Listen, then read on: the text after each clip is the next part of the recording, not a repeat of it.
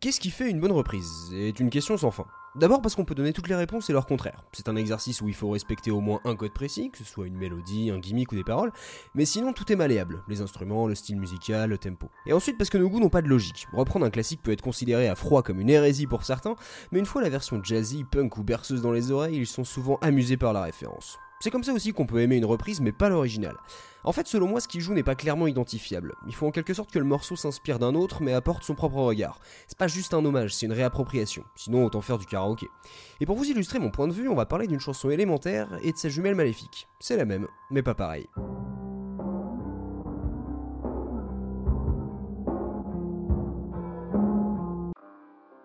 Alors voici Imagine, écrite et enregistrée par John Lennon en 1971. C'est le plus gros carton de sa carrière solo et sans doute une des chansons les plus simples au monde. Toute la mélodie se joue en Do majeur et Fa majeur, il y a très peu de variations et le tempo est lent.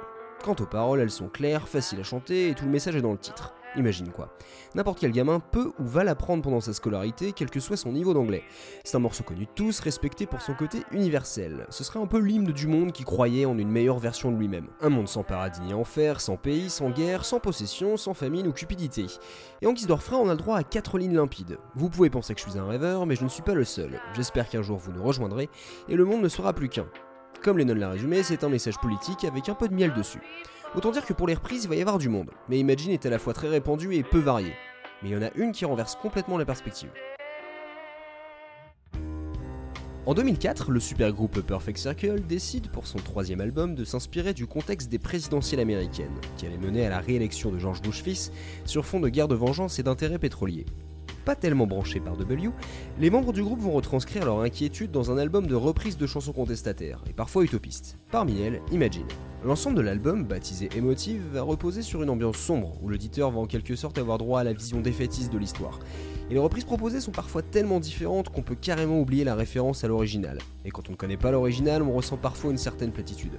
Mais avec Imagine, c'est impossible. La rythmique est la même, les paroles identiques, et comme on disait tout à l'heure, tout le monde la connaît. En fait, pour représenter cet espoir gâché, il n'a pas fallu grand chose. Il a juste fallu tordre légèrement la mélodie. Un accord de piano en Do, perce sa tierce, c'est-à-dire qu'il n'est plus mineur ni majeur, de façon très vulgarisée, on va dire qu'il n'est ni joyeux ni triste. Il ne s'enchaîne plus avec un accord de Fa, mais un La bémol. La logique est similaire pour le refrain, on décale un accord d'un demi-ton et c'est tout.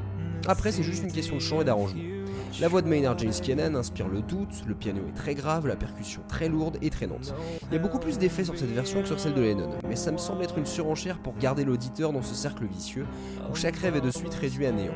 Alors oui, c'est la fête au pessimisme. Quoique j'ai envie d'y voir une alternative. Le rêve n'est pas devenu réalité, mais il existe toujours dans nos têtes. Comme si le Perfect Circle constatait les dérives des puissants, mais refusait de se résigner, en rappelant les paroles d'un grand ménestrel d'une génération optimiste. De quoi créer un sentiment de gêne, de honte. Parce que malgré la routine de la déception, la vision de Lennon a encore du sens pour beaucoup de gens. En fait, ça dépend comment vous considérez le remplissage de votre verre, car cette reprise vous laisse les deux possibilités. Et c'est là que cette deuxième version d'Imagine prend toute sa force. Ce n'est plus un manifeste, c'est une réflexion. Et donner plus de 30 ans après une nouvelle facette à un message universel et presque intemporel, c'est littéralement remarquable.